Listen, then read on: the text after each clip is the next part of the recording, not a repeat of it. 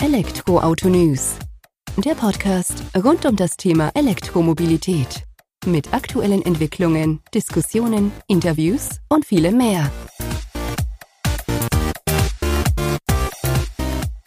Servus und herzlich willkommen bei einer neuen Folge des Elektroauto-News.net Podcast. Ich bin Sebastian, freue mich, dass du diese Woche wieder eingeschaltet hast, wenn wir uns mit einem Thema rund oder aus der Welt der E-Mobilität beschäftigen. In der aktuellen Folge habe ich E-Systems am Start, besser gesagt Jochen Pauchert, den Geschäftsführer oder einen der Geschäftsführer von E-Systems. Und wir haben uns über das Thema intelligentes Laden, bidirektionales Laden und ja, das E-Auto im Smart Home unterhalten. E-Systems an sich bietet ja die Anbindung zum Laden an in Form eines intelligenten Ladekabels, intelligenter Wallboxen, die man eben schon am Start hat, beziehungsweise an den Start bringen wird. Aber im Detail solltet ihr das Jochen Pauchert am besten selbst erläutern. Von daher geht es direkt rein ins Gespräch. Viel Spaß bei der aktuellen Folge. Hallo Herr Paurat, vielen Dank, dass wir die Zeit nehmen, dass wir uns ein wenig über E-Systems unterhalten können und über das Thema intelligente Ladelösungen, denn da seid ihr ja ganz vorne mit dabei. Bevor wir da allerdings in die Produktwelt einsteigen oder über Ihr Unternehmen sprechen, verlieren Sie auch gerne erstmal ein paar Worte über sich. Wo kommen Sie her und was verbindet Sie mit der Welt der E-Mobilität?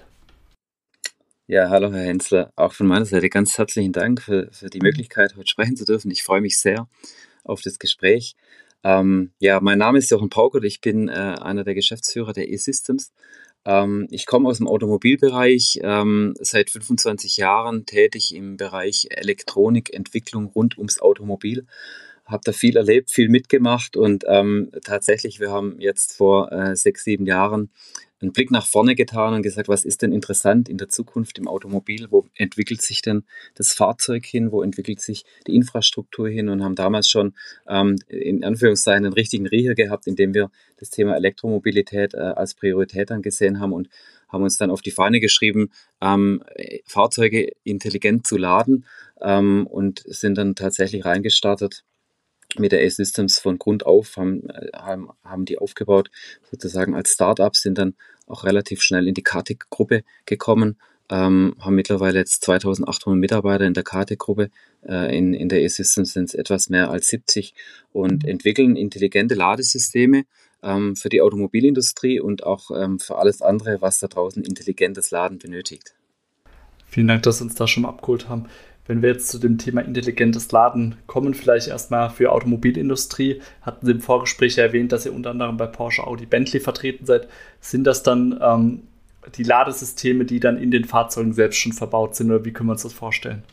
Genau, wir, wir sind aktuell der Serienlieferant für die Porsche AG, äh, für, für die Audi AG und für Bentley, für die intelligente Ladesysteme. Das sind sogenannte ähm, mo mobile Ladeeinheiten, also Ladekabel mit einer intelligenten Steuereinheit, äh, ICCPDs.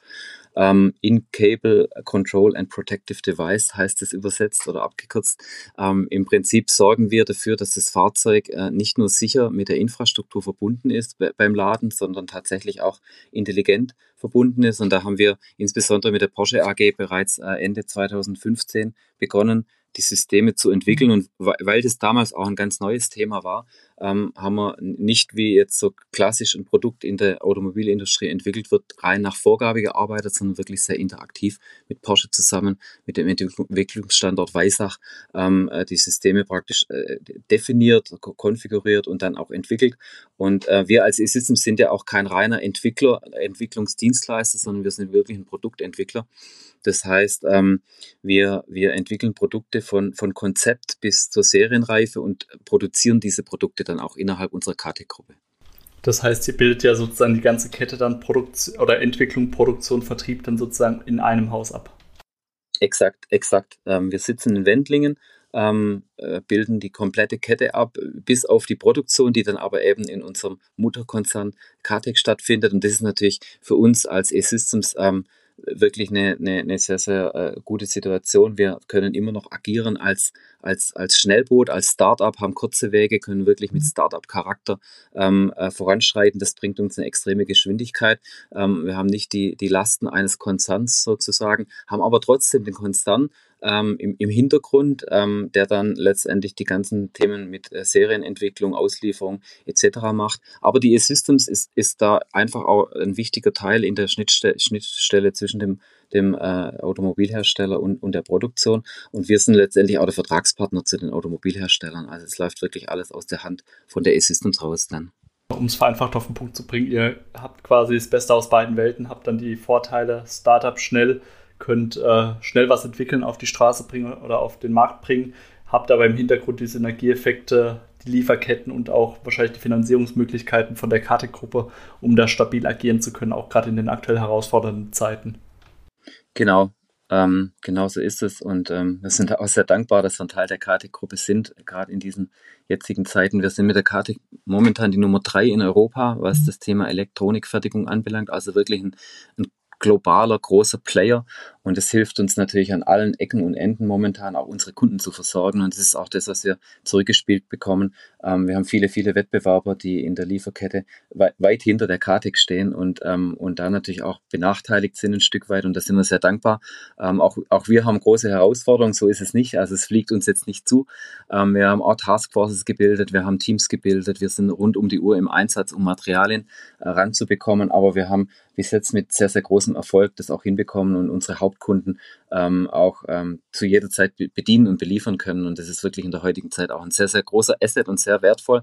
Ähm, in, vor allem auch in der Automobilindustrie merkt man, dass sich da auch, ähm, ja, dass sich da jetzt auch eine gewisse Awareness dafür bildet, auch bei den, äh, bei den Automobilherstellern, wo jahrelang äh, das Thema Pricing sehr, sehr relevant war, wird es neben dem Thema Pricing natürlich auch das Thema Verfügbarkeit äh, immer mehr relevant und da sind wir wirklich mit der Kartex sehr gut aufgestellt das wird sicherlich nicht schaden, so wie Sie es gesagt haben oder auch ausgeführt haben. Das ist, glaube ich, ganz wichtig, dass man sowas auch mal transportiert als äh, Nachricht und das weitergibt, wie wichtig es denn doch ist, auch eine gewisse Stärke im Hintergrund zu haben, egal wie schnell man jetzt als Startup agieren kann. Ähm, gehen wir nochmal kurz auf die Produkte ein. Sie haben gesagt, Porsche, Audi, Bentley, da sind Sie eben mit den Kabeln unterwegs. Jetzt nochmal vielleicht für die Laien unter unseren Hörerinnen, sind das dann die klassischen Ladekabel, die das Fahrzeug, also den die Energie von der Wallbox oder von der Ladestation in das Fahrzeug einspeisen oder bewegen wir uns da innerhalb des Fahrzeuges?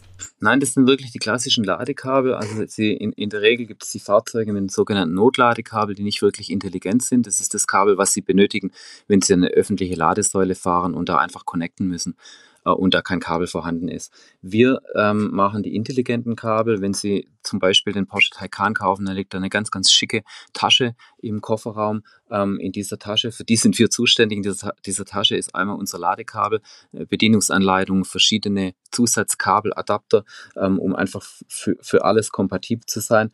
Und, ähm, und dieses System nutzt letztendlich der Kunde dann ähm, einmal, um das Auto zu Hause zu laden, aber auch flexibel und mobil an jedem anderen Standort laden zu können, im Ferienhaus oder im, im Hotel, wo auch immer er, äh, er intelligent und vor allem auch schnell laden können muss. Und tatsächlich sind die Systeme eigentlich eine komplette Wallbox, die wir da entwickeln, nur eben, dass sie mobil sind, viel kompakter sind ähm, und, und können selbstverständlich auch mit einer Wandhaltung an die Hand geschraubt werden, aber man hat eben diesen Vorteil, dass die Geräte mobil sind und tatsächlich auch bis 22 kW laden können. Also es ist jetzt nicht zu vergleichen mit einem Notladekabel, dass die Fahrzeuge irgendwie mit, äh, mit, mit 3,6 äh, kW ähm, lädt, sondern wir können, wenn es das Fahrzeug auch kann, ähm, mit bis zu 22 kW die Fahrzeuge laden.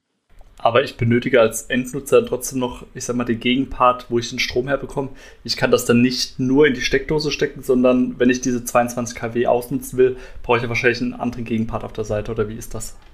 Sie benötigen eben ähm, eine, eine Steckdose, keine Stuko-Steckdose, sondern eine Starkstrom-Steckdose in Ihrer Garage. Entweder haben Sie die schon oder aber der Elektriker legt Ihnen die und ähm, im Prinzip können Sie da ganz normal einstecken und äh, los geht es laden. Ja? Also das muss nicht fest angeschlossen sein. Das ist ein Stück weit der Nachteil bei der Wallbox. Da kommt der Elektroinstallateur, schließt Ihnen die Wallbox fest an die Wand. Bei unserer Einheit ist es so, dass man einfach connect connecten kann an die Starkstrom-Steckdose. Ich glaube, jetzt haben wir das Produkt auch verstanden und können das nachvollziehen. Also jetzt ergibt das mobile äh, Wallbox, wie Sie es genannt hatten, auch Sinn. Ähm, dazu noch die Frage, oder jetzt haben wir schon öfters von dem intelligenten äh, Laden sozusagen gesprochen, von dem intelligenten äh, Ladekabel in dem Sinne.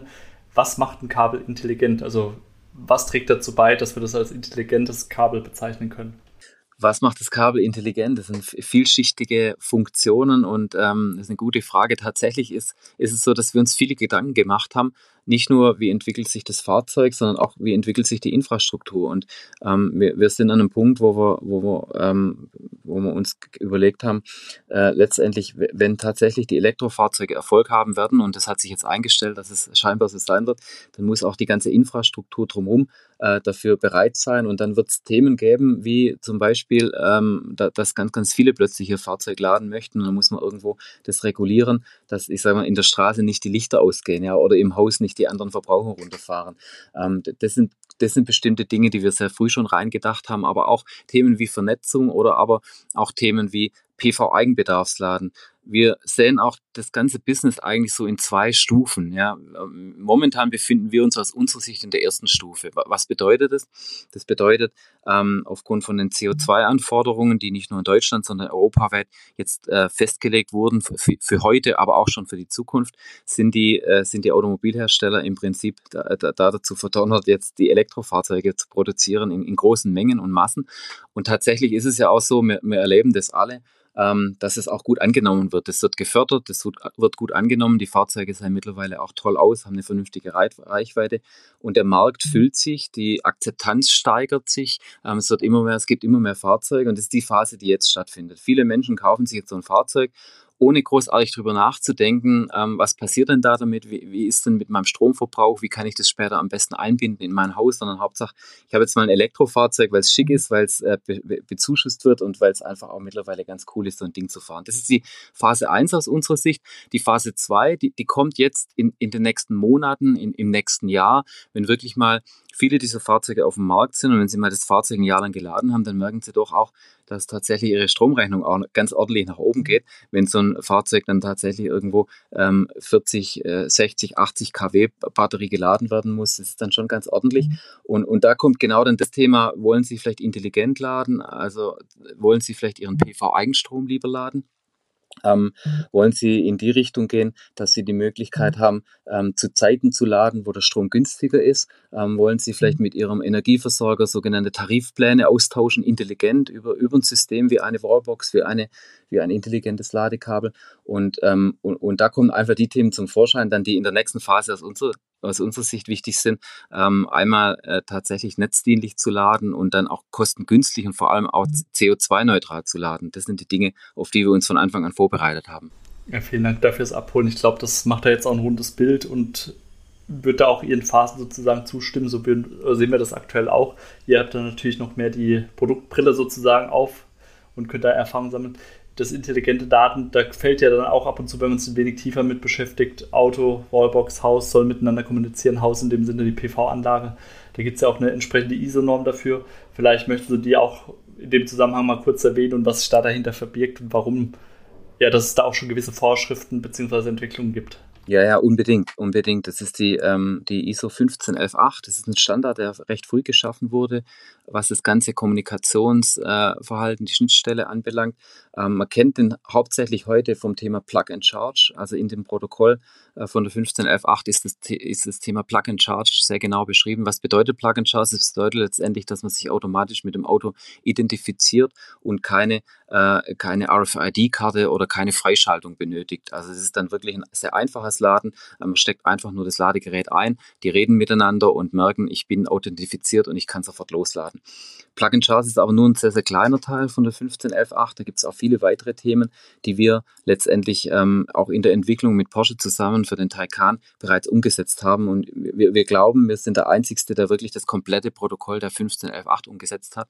Und genau da sehen wir den Mehrwert auch in der Zukunft, weil viele äh, dieser Dinge einfach auch in der Schnittstelle sehr sauber da definiert sind. Und da ist es auch wichtig, da, dass man sich an den Standard hält, weil nur so kann man dann können auch die verschiedenen, ich sag mal, die verschiedenen Teilnehmer in diesem Systemverbund auch miteinander sprechen. Wir müssen sehen, in, in so einem Haus hat man dann, heute hat man einfach nur das Stromnetz und das Fahrzeug, die dann miteinander reden, die sich, die das Fahrzeug laden. Ähm, vielleicht hat man aber auch irgendwann mal eine PV-Anlage, vielleicht hat man da dazu einen Wechselrichter, einen Speicher im Haus. Das sind alles ähm, Module, äh, Systeme, die, die miteinander reden müssen in diesem Verbund. Und dafür eben gibt es die 15F8 und, ähm, und, und das sind wir sehr gut vorbereitet. Und wir merken jetzt, dass wir reden ja mit sehr, sehr vielen Automobilherstellern, dass die alle auch exakt in diese Richtung gehen und die Protokolle danach ausrichten.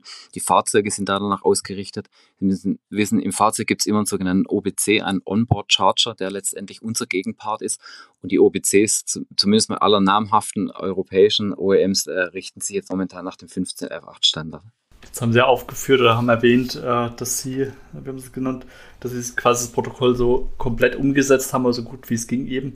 Wo unterscheidet sich denn das? Also was für mich äh, klar ist, ist wieder diese intelligente Kommunikation. Auto, Kabel erkennen sich, leitet die ganze Geschichte weiter. Ich brauche keine RFID-Karte. Da verstehe ich den Vorteil davon oder kann das nachvollziehen. Was wären denn noch so ein, zwei Punkte, ähm, die Sie jetzt beispielsweise mit umsetzen, die etwaige Marktbegleiter eben noch nicht so ja, auf die Strecke, auf die Straße bringen? Ja, im Prinzip ist es genau wie ich vorher schon gesagt habe. Wir können, ähm, wir, wir, sind in der Lage, zum Beispiel von den Energieversorgern sogenannte Anreiztabellen zu erhalten und die auch zu verarbeiten. Was bedeutet das? Das bedeutet, dass letztendlich ähm, äh, der Energieversorger Zeiten zur Verfügung stellen kann, wo, wo er merkt, ähm, da habe ich, hab ich keine Lastspitzen, zum Beispiel nachts, da wird der Strom dann auch günstiger. Und letztendlich können wir das intelligent einstellen. Das heißt, Sie können als, als Endkunde dann dem Auto eine Priorität vergeben, dass es einfach kostengünstig oder netzdienlich laden soll. Und das Auto, beziehungsweise wir steuern dann das Auto im Verbund mit dem, mit dem, äh, mit dem Energieversorger, wann denn die beste Zeit ist, das Fahrzeug zu laden und ähm, tun dann interaktiv diese, diese Tabellen miteinander austauschen und da danach die Fahrzeuge laden. Genauso das PV-Eigenbedarfsladen ist auch ein Thema, wo wir äh, komplett umgesetzt haben nach dem 15F8 und wir haben auch noch einen zweiten Standard drin, das ist der E-Bus, der sogenannte E-Bus-Standard. Ähm, die, die sind da auch mit äh, verheiratet sozusagen und können da wirklich in der Kombination ähm, dann, dann den, den bestmöglichen Ladecase herausfinden für den, für den äh, Nutzer am Ende des Tages. Ähm, natürlich ist es so, wenn Sie Ihr Auto einstecken und Sie brauchen ganz schnell Strom, dann, dann kann man da auch überpriorisieren und dann sagen, e-, egal welcher Strom jetzt zur Verfügung steht, die Mobilität steht im Vordergrund. Aber tatsächlich ist es ja so, wenn Sie jetzt mal das eigentliche Nutzerverhalten anschauen, in der Regel fahren wir äh, 40, 50, 60 Kilometer am Tag und ganz sicher nicht die komplette Batterie leer. Und da kann man äh, dann ganz viel damit machen und atmen. Man muss nicht immer das Auto ähm, ab dem Zeitpunkt des Einsteckens komplett vollladen, sondern man hat Zeit die Nacht über, vielleicht sogar die Woche über und kann damit einigermaßen Intelligenz wirklich ähm, äh, gute Effekte erzielen, auch vor allem was das Thema äh, CO2-neutrales Laden natürlich an. Sehr spannend, da auch nochmal den Einblick zu bekommen, was sich denn dahinter noch mehr verbirgt. Und das sind, glaube ich, auch alles Beispiele, mit denen unsere Hörerinnen was anfangen können. Das geht ja aber auch schon dann in die Richtung, dass ich wahrscheinlich dann auch mit Hilfe eurer intelligenten Ladekabel oder Ladelösungen auch ähm, eine gewisse Anbindung an Smart Home schaffen kann, sozusagen. Also auch diese Verbindung verschiedener Geräte, Module, wie Sie es genannt haben, ist das auch so ein Hintergedanke, Ausblick, den ihr da vielleicht auch angeht in die Richtung? Genau, genau. Wir sind auch da mittlerweile an einem Punkt, wo wir auch das sogenannte Smart Charging machen. Ja, viele Systeme, die heute auf dem Markt sind, haben das noch nicht beinhaltet. Das, äh, zum Beispiel sind da Themen verankert wie, ähm, wir können, viele können zwar Eigenbedarfsladen, also PV-Eigenbedarfsladen, schalten dann aber ähm, in der Regel ab, wenn nur noch 4 kW zur Verfügung stehen von der PV-Anlage. Und jetzt sind 4 kW eine relativ hohe Grenze und steigen dann wieder um auf den Netzbedarf. Und da habe ich ja am Ende des Tages nicht wirklich viel davon, von meiner PV-Anlage, wenn ich ab 4 kW abwärts schon wieder Netzbezug habe. Und das sind solche Themen, die wir beinhaltet haben in unseren Produkten. Das heißt, man kann mit unseren Produkten äh, ganz tief runterladen, wenn wirklich nur noch sehr, sehr wenig Leistung auch von der, von der Solaranlage zur Verfügung steht, ziehen wir die immer noch. Ja. Und das sind, mhm. das sind natürlich Themen, die dann am Ende auch wieder Geld sparen, ähm, dem, dem Endkunden auch Spaß machen, weil er wirklich dann auch seine, seine PV-Anlage vollumfänglich nutzen kann. Und dann fällt ja in dem Zusammenhang mit dem äh, Thema Laden und äh, Sie haben es ja vorhin auch genannt, äh, mit der Versorgung sozusagen, dass das Netz stabil bleibt, auch immer wieder das Thema bidirektionales Laden, also dass die E-Autos auch als Energiespeicher sozusagen fungieren können, um dann eben in, äh, ich sag mal, guten Zeiten sich vollzuladen und in schlechtes eben sozusagen ein wenig abzupuffern, damit da kein Netzausfall stattfindet. Ist bidirektionales Laden da auch ein Thema, was ihr schon unterstützt oder in das die Richtung dann eben auch geht in Zukunft? Ja, das ist, das ist genau ein Thema, mit dem wir uns beschäftigen. Die, diese mobilen Einheiten, die wir jetzt, wie vorhin gesagt, für, für Porsche und Audi entwickelt haben, die können das noch nicht. Aber wir sind jetzt momentan gerade an der Next Generation, an einem, an einem High-End Charger, also an einer Wallbox in der Entwicklung. Die wird abgeschlossen sein am Ende des Jahres und wir werden dann ab Januar auf den Markt gehen mit dieser, mit dieser sogenannten White Label Wallbox. Und ähm, da ist das Thema bidirektionales AC-Laden vorbereitet. Ähm, wenn Sie mich fragen, die technischen Hürden sind da relativ gering, das hinzubekommen. Dafür sind wir präpariert. Ähm, das sind eher die bürokratischen Hürden. Ähm, das heißt, die Gesetzgebung, die dann letztendlich auch regulieren muss. Was bedeutet denn das, wenn das Fahrzeug wirklich auch als tragbarer Energiespeicher zur Verfügung steht? Aber Beispiel, Sie haben dann wirklich Ihr Auto, Sie laden das in der Firma, ähm, laden den Akku voll und nutzen dann daheim den Strom, um Ihr Haus damit zu bedienen. Ja? dann gibt es gleich ganz, ganz viele Fragezeichen. Ist das überhaupt rechtens? Ist das geldwerter Vorteil? Welche Regularien muss es denn da dafür geben? Und ich glaube, das ist die größte Hürde, ähm, das mal durchzudenken und vor allem auch vernünftige Lösungen zu schaffen. Die Technik, die gibt es heute schon. Wir sind vorbereitet und äh, sobald es da auch die Möglichkeit gibt, da werden, können wir auch den Hebel umlegen. Also tatsächlich dann, also das spiegelt auch die Erfahrung wieder, die wir am Markt bekommen haben oder aus Gesprächen. Die Hürde beim bidirektionalen Laden ist weniger das Fahrzeug an sich, noch die Ladeinfrastruktur, sondern tatsächlich eher wieder das ja, bürokratische Umfeld dann. Ja, aus unserer Sicht auf jeden Fall. Und, und wir sind auch der Meinung, das muss man wirklich ganz schnell aus dem Weg räumen, weil das ist eigentlich die perfekte Symbiose letztendlich, wenn Sie dann das Auto wirklich einbinden können. Sie brauchen dann gar nicht mehr diesen teuren Speicher oder dieses Hauskraftwerk im Keller. Das ist ja wirklich was, was heute noch nicht jeder hat und was auch von den Kosten her sehr teuer ist. Sie haben ja im Prinzip in einem Elektroauto 40, 60, 80 kW Speicher mit sich rumfahren. Und es ist ja ein, ein, ein super tolles Szenario, das Auto tagsüber mit der Sonnenenergie zu laden und dann ähm, nachts das Haus praktisch vom Auto aus zu bedienen und dann äh, am nächsten Tag wieder aufzuladen. Also es ist wirklich ein, ein Szenario, was, was ein, ein, toller Use Case ist, was wirklich einen Mehrwert bringt, was dann wirklich auch CO2-neutral passieren kann. Und deshalb ähm, sind wir auch sehr bedacht darauf, dass da natürlich ähm, schnell Regularien gibt, die das auch ermöglichen, weil, weil wir absolut an diesen Use Case glauben und es einen riesen Mehrwert für die, für die Nutzer geben kann. Da gehe ich auch stark von aus und das ist auch viel, was wir von unseren ja, Leser, Leserinnen auch äh, nachgefragt bekommen. Wie können wir es bidirektional anbinden? Was ist der Weg? Wie kriegen wir das abgebildet? Also das wird auch immer ein stärkeres Thema sein. Und ähm, ja, in dem Zusammenhang erstmal vielen Dank für das Gespräch, das wir jetzt hier miteinander geführt haben. Ich würde sagen, vielleicht können wir das im Januar, haben sie gesagt, kommt das, äh, die Wallbox auf den Markt oder soll auf den Markt kommen, dass wir im Januar, Februar vielleicht nochmal sprechen, um uns dann mal auszutauschen über erste Erfahrungen, die ihr mitgesammelt habt, äh, Kundenfeedback sozusagen, weil ich glaube, das interessiert unseren Zuhörerkreis dann doch ganz stark, äh, wie denn da die Entwicklung voranschreitet, auch im Bereich bidirektionales Laden, intelligentes Laden und wie man das dann auch zu Hause sozusagen mit euren Lösungen umsetzen kann. Sehr, sehr gerne. Da würde ich Ihnen gerne ein Update geben. Ähm, dann sind wir ein halbes Jahr später und dann haben wir hoffentlich einen sehr erfolgreichen Start hingelegt mit diesem neuen Charger. Die Daumen sind auf jeden Fall gedrückt und dann hören wir uns einfach im Januar, Februar nochmal. Vielen Dank für Ihre Zeit, Herr Pauchert. Danke Ihnen, Herr Hensler. Danke Ihnen. Es war doch mal wieder eine recht spannende Folge, wie ich finde. Wir haben einiges gelernt über das Thema intelligentes Land, was man darunter versteht, welche Möglichkeiten das Ganze eben auch bietet, jetzt und auch in der Zukunft. Und für mich besonders interessant war die Tatsache, dass bidirektionales Laden gar nicht mehr ein Thema der Technik ist, das da begrenzt, sondern vielmehr ein bürokratisches Thema. Kann man nur hoffen, dass da auch ein bisschen Druck auf den Kessel bekommt und sich das Thema dann ja möglichst von alleine löst. Wird, glaube ich, noch ein wenig mehr dauern als die paar Monate bis zur Markteinführung der neuen ja, hochmodernen Wallbox von E-Systems. Aber lassen wir uns mal überraschen. Vielleicht nimmt die Bürokratie da hier auch ein Beispiel dran und entwickelt sich entsprechend schnell weiter. Dir vielen Dank fürs Zuhören und ich freue mich, wenn du kommende Woche wieder einschaltest bei der nächsten Folge des Elektroautonews.net Podcast. Mach's gut, bis dahin. Ciao.